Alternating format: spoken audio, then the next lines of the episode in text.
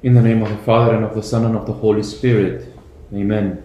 Hail Mary, full of grace, the Lord is with thee. Blessed art thou among women, and blessed is the fruit of thy womb, Jesus. Holy Mary, Mother of God, pray for us sinners, now and at the hour of our death. Amen. Saint Ignatius of Loyola, pray for us. As we continue our meditations um, during the first week of the exercises, we have to now do the meditation on our own sins, which you will find in point 55 of the book of the exercises. St. Ignatius entitles this meditation, This is a meditation on our sins after the preparatory prayer and two preludes. There are five points and a colloquy. Okay, so that is the structure for our meditation today. The preparatory prayer for this meditation will be the usual. St. Ignatius says, I will beg God our Lord for grace that all my intentions, actions, and operations may be directed purely to the praise and service of His Divine Majesty. Remember that you may use different words, your own words, but this is what we have to ask our Lord as we prepare to enter into this meditation.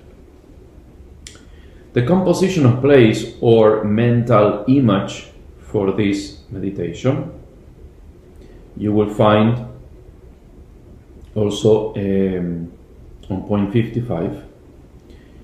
Here is this mental image to see in imagination my soul as a prisoner in this corruptible body, and to consider my whole being, body and soul, as an exile here on earth. As I said in the previous uh, talk, uh, this might be a difficult uh, mental representation, particularly because we are meditating on something that is more or less abstract we are not meditating on a particular scene of the life of Christ. Um, so you may use a different, a different uh, mental image, uh, and, and remember that the purpose of the mental image is to keep us focused on the meditation that we are trying to make. So if you can, you know, reach this goal of staying focused on your meditation, by looking uh, at a crucifix, for instance, um, it's okay. Or an image of Our Lady, or an image of a particular saint, that is fine. Remember, means to an end. Therefore, if you find a different means that can actually help you reach that end, that's okay. Okay, there is flexibility in that. What is the petition for this meditation? It's the same petition as the previous meditation growing an intense sorrow for my sins. That's the purpose. Contrition. Perfect contrition for our sins. Growing an intense sorrow in my soul for having offended my God with so many sins in my life. Okay? the, that is the prelude, okay, the, the introductory steps that we take in this meditation. The first point for the meditation that you will find on point six, uh, 56, sorry, 56, is what St. Ignatius calls the record of my sins, or in Latin, the processus peccati, yeah? the process of my sins. St. Ignatius says, I will call to mind all the sins of my life, reviewing year by year and period by period. Three things will help me in this. First, to consider the place where I lived. Second, my dealing with others. Third, the office I have held. And we will explain this briefly. So the processus peccati, the process of my sins. And, and St. Ignatius wants us to do a, a, sort of examination of conscience, but it's not just examination of conscience. We have to see the process of our sins. And in order to do that, the first step is to remember the sins I have committed. And that is why St. Ignatius says, well, something that will help you remember is, in the first place, the places where you lived, the house that you grew up in, the family setting in which you grew up, um, the places that you frequented, school, your friends, your team, the team that you were part of, either lacrosse team, soccer team, basketball team, the places that you um, used to frequent growing up.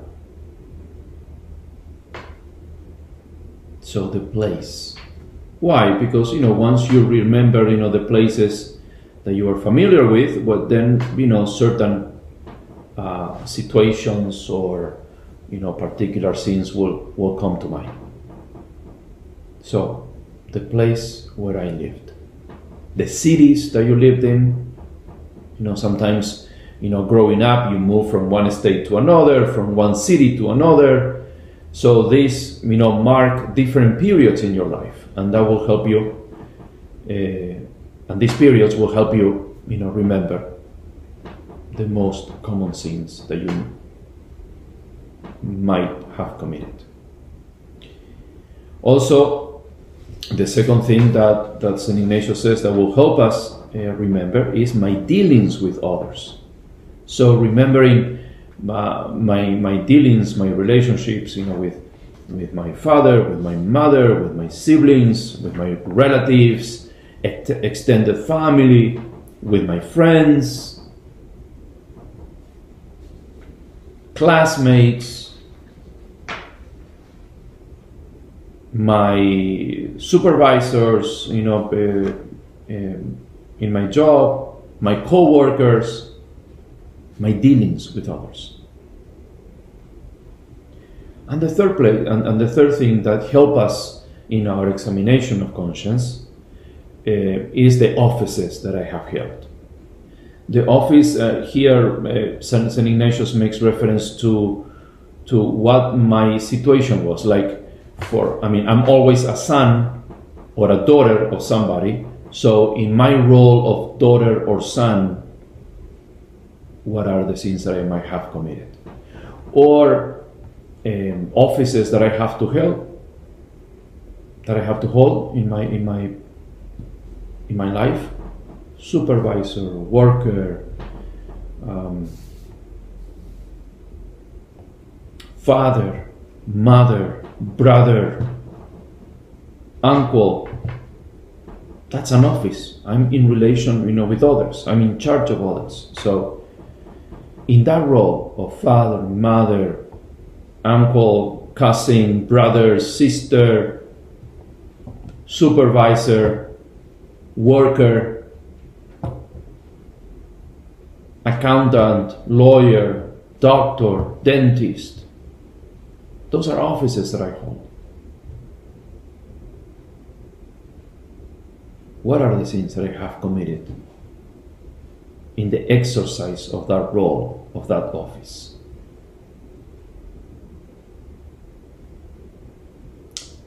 Now, as we examine this processus peccati, the process of sin in my life, remember, is not simply is not simply a mere examination of conscience, just you know writing a series of sins on a piece of paper. No.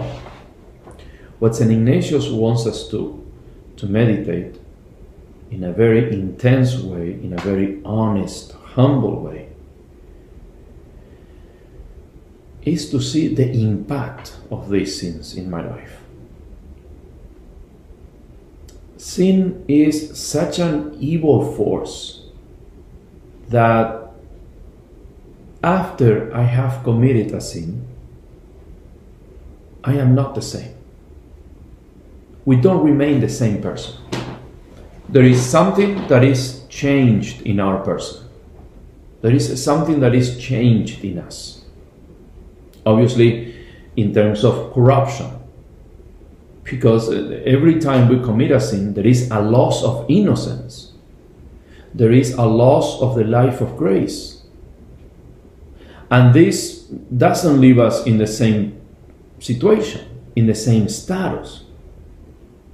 Because we corrupt. We corrupt. We, we go from innocence to guilt, from grace to evil.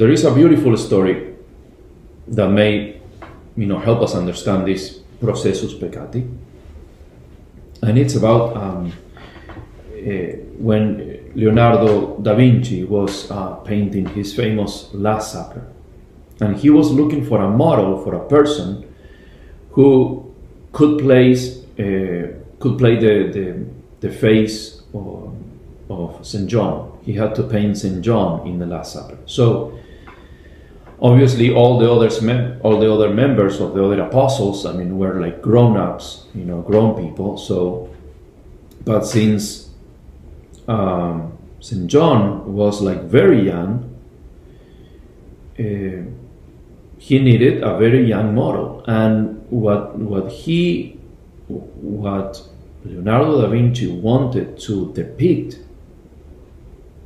in that picture in that face it, it, was two things. One, that he was very young, and second, that he was the only apostle who was a virgin, who wasn't married yet. And therefore, you know, his resemblance had to transmit this sense of purity, innocence, youthfulness, beauty. So he went around Florence, you know, looking for, for somebody. And he, he found this uh, very young kid you know 11 12 years old. And he was beautiful. He was he was innocent candid uh, young pure. So he asked him to be his model for st john. And he agreed to do it. So the next day you know he went to this kid you know went to his shop and and you know just became his model for St. John. So after you know Leonardo paints, you know finishes the painting, you know the kid, you know goes home and and then Leonardo doesn't see him again. Many years later, five, six years later, Leonardo da Vinci, you know, it's is uh, you know walking through the streets of Florence again, and. Um, runs into this kid, into this young man who is being held by the police. And as he, you know, the, the, the group of, you know, the police officers and, and, and Da Vinci, you know, cross, crossways, um, this, this young man who is, you know, held by the, by the police, you know, stops, you know, asks the police officers to stop, and, and he says, and he talks to, to Leonardo and says like, please help me. To you, don't you remember me? I need your help. And Leonardo goes like, do I know you at all? I, I, I don't think I know you. I said, yes, you know me. I worked for you. You worked for me. It's like, yes. I'm that young boy who once was a model for you, for your painting, for St. John. And Leonardo da Vinci believed the, the young man, but he couldn't see the person that he saw before in him. This guy was disfigured, he was dark. And Leonardo da Vinci said, asked him, like, what happened to you? What happened to you? You are not the same person I I painted on that Last Supper. And the man started describing all the different sins in which he had fallen stealing, alcohol, sex, and all those evil experiences, all those sins have disfigured that wonderful, pure, young, candid face that Leonardo loved so much. He went, that person went from St. John to the devil itself, so to speak. That's precisely the effect of sin. It steals, it takes away our innocence, our candidness, our purity. It's all taken away. And precisely this is what St. Ignatius wants us to do in this part of the meditation to see the process of corruption in our soul from the moment of baptism up until now. So it's not just the process, it is also the process of corruption from good to bad, from purity to impurity, from grace to mortal sin. The process. Second point. Second point. The next point is the knowledge of my sins.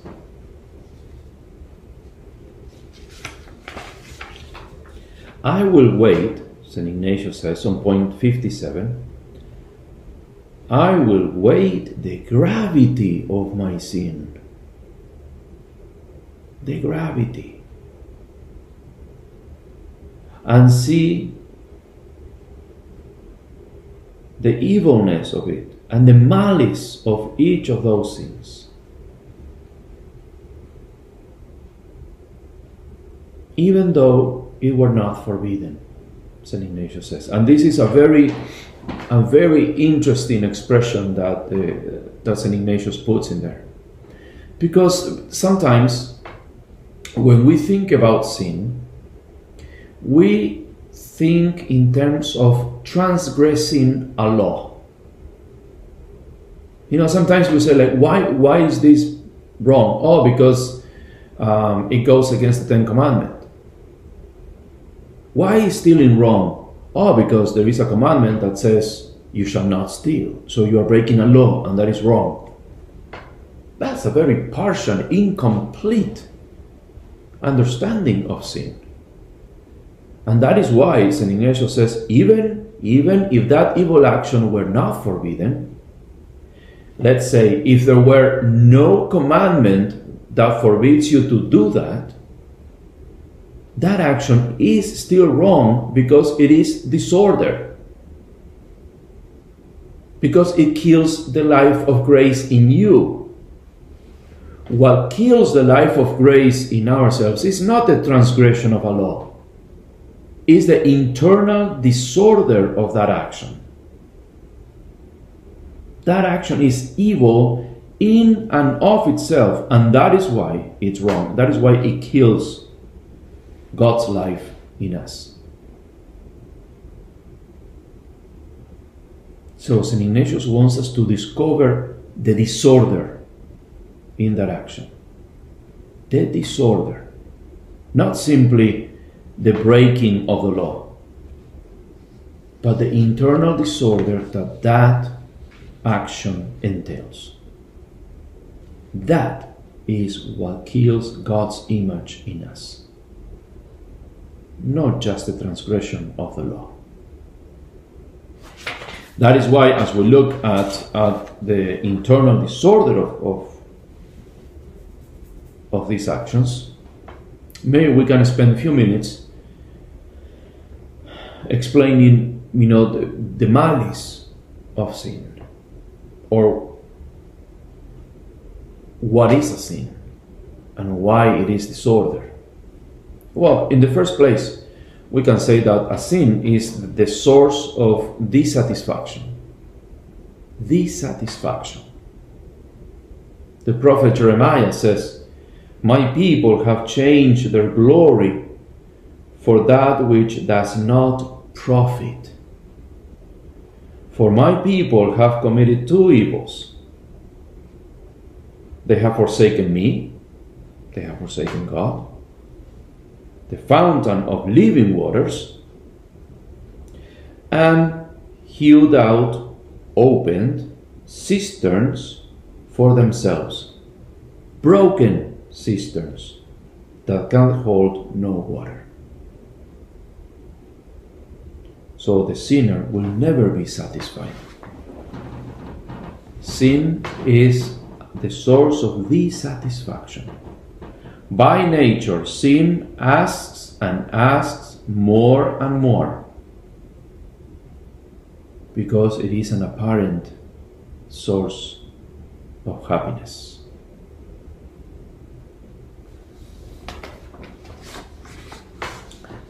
Sin is also deformity,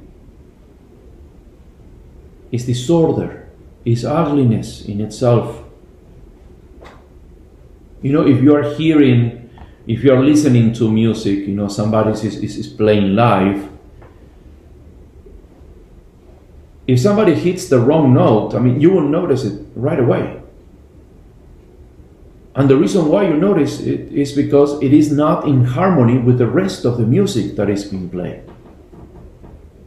The note is not in harmony with the rest of the melodies, the rest of the of the of the instruments that are playing. They're all playing the same melody. That's precisely the harmony of it. But when somebody hits the wrong note, you notice it right away. Why? Because it is not harmonious, it's deformity. It is because sin is an attempt against harmony. It is an attempt against the internal harmony that God has placed in everything. It is an attack on the essential order of things, on the greatness of God, on the dignity. It is an attack against the dignity of every person who is created in the image and likeness of God.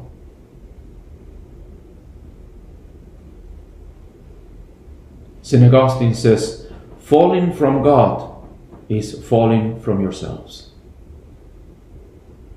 So, falling from the internal order that God has placed in, any, in everything will end up producing the falling of oneself. The more we sin, the less human we become, so to speak.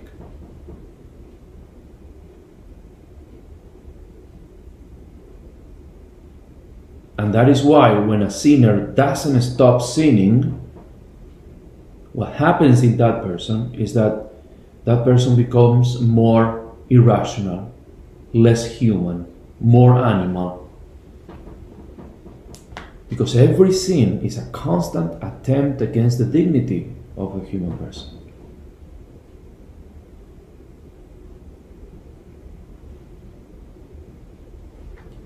Sin is always is, is also foolishness. That is why the psalm says, The fool says in his heart, There is no God. There is no God above who will punish my actions. The foolish man thinks that nobody is aware of his sin he thinks that nobody will take care of it, will care about it.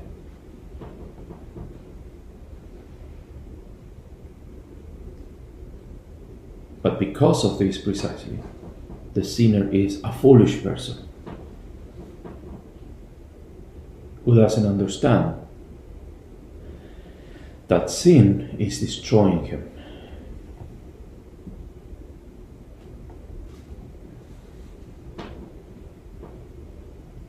And above all, above all, sin is an offense to God. We offend God. We offend Him. That is why David David realizes of this. In Psalm 51, he says, Against you, you alone have I sinned. What is evil in your sight, I have done. It's an offense to God.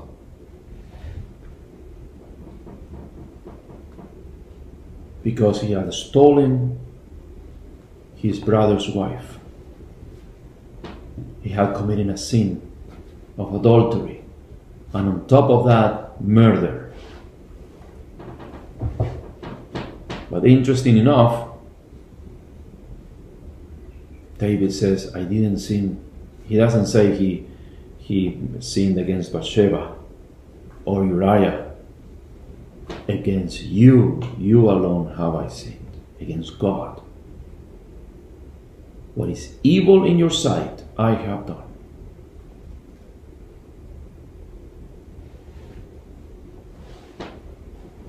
And therefore, therefore, David also says, Wash me thoroughly from my iniquity, cleanse me from my sin. Ask God.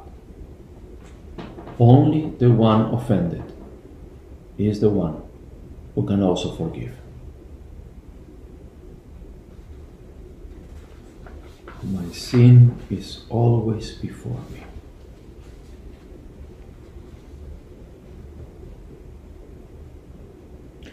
So we can see the two dimensions of sin. On one side, the human being has conscience of what is good and what is evil, and also has conscience of the wrongdoing he has committed. On the other side, the human being has conscience of the greatness and the holiness of God.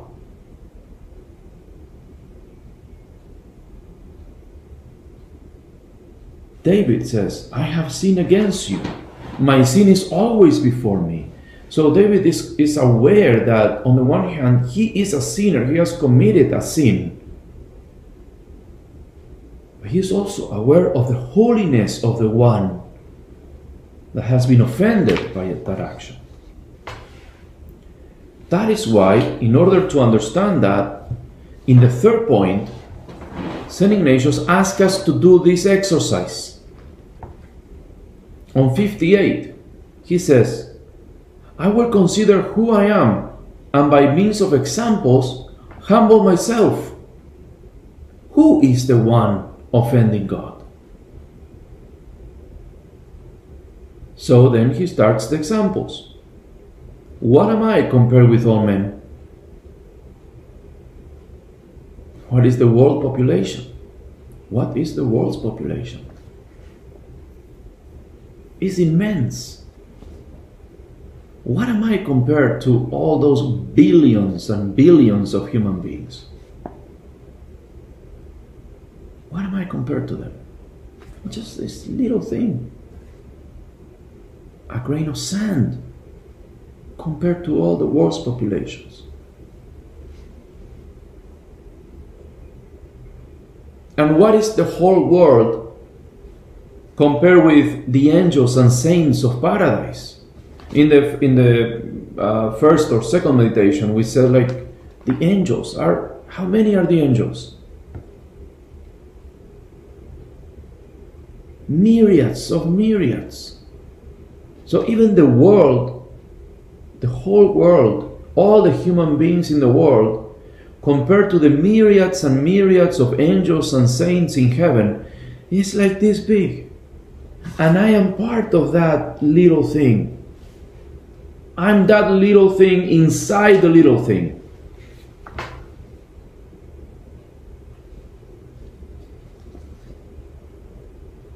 And consider what all creation, the world, the human beings, the angels, the, the saints in heaven, all, all of that is creation.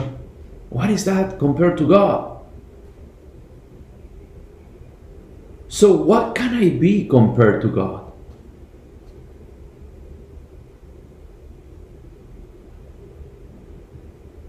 And I will consider in that little, tiny, limited human being that I am,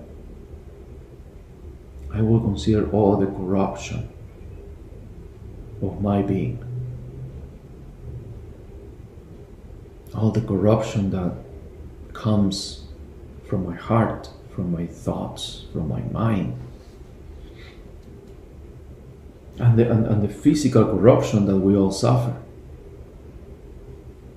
The decline of our human body.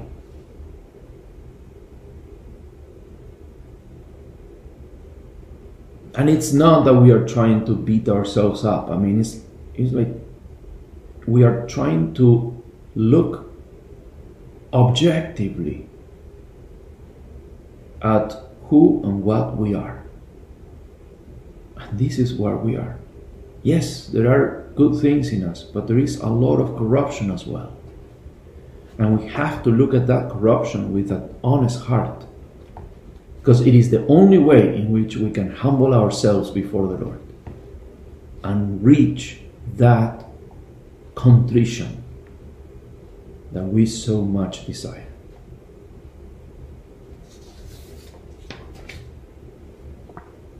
Not only that, I will look at that corruption in my being, but I'm also looking at the one that I have offended.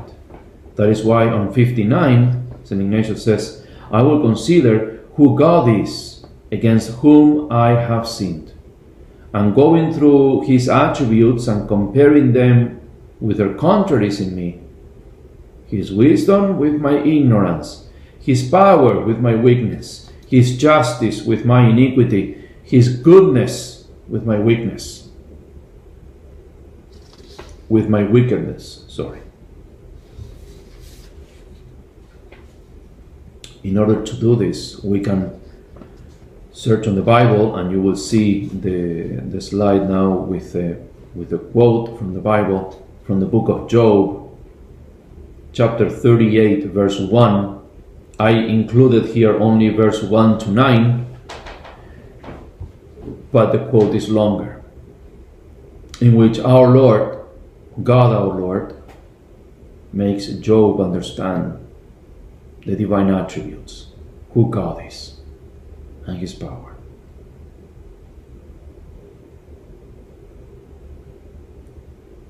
He asked Job, Who is this that darkens my counsel with words without knowledge? Praise yourself like a man. I will question you, and you shall answer me. Where were you when I laid the foundations of the world? Tell me if you understand. Who marked off its dimensions? Surely you know. God's wisdom, God's power without ignorance. I suggest you, I advise you to go slowly through this quote, asking the Lord to understand who He is and who I am, that I have offended Him.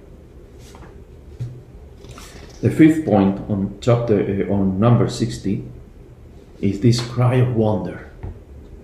This cry of wonder, accompanied with, by surging emotion uh, St. Ignatius says. How is that? That all creatures have permitted me to live and have sustained me in life. Why have the angels, though they are the sword of God's justice, tolerated me, guarded me, pray for me? Why? Why am I still here? After all the sins I have committed. And there is a reason for that. And this is, this is the cry, this is at the heart of this cry of wonder that St. Ignatius wants us to, to do. God has been merciful to me. The saints have interceded for me. People have prayed for me. Our Blessed Mother has pleaded, has asked for mercy for me. And this is real because otherwise I should be dead, I should be condemned. But I'm not. I'm still alive. If I'm doing this meditation, it's because I'm alive. If God brought me here to do this retreat, it's because He's been merciful to me.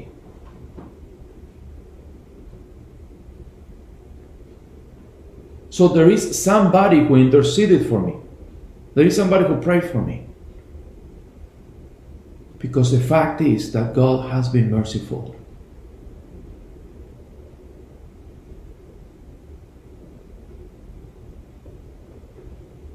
So you see, this meditation must not end in despair, but in a cry of wonder, celebrating God's mercy to me. And then in front of the crucifix, we have to do our colloquy. With this honest, loving, humble conversation with our crucified Lord. I will conclude with a colloquy, extolling, extolling the mercy of God our Lord, pouring out my thoughts to Him, giving thanks giving thanks to Him that up to this very moment He has granted me life. I will resolve with His grace to amend for the future. And I will close with the Lord's Prayer. In the name of the Father, and of the Son, and of the Holy Spirit. Amen.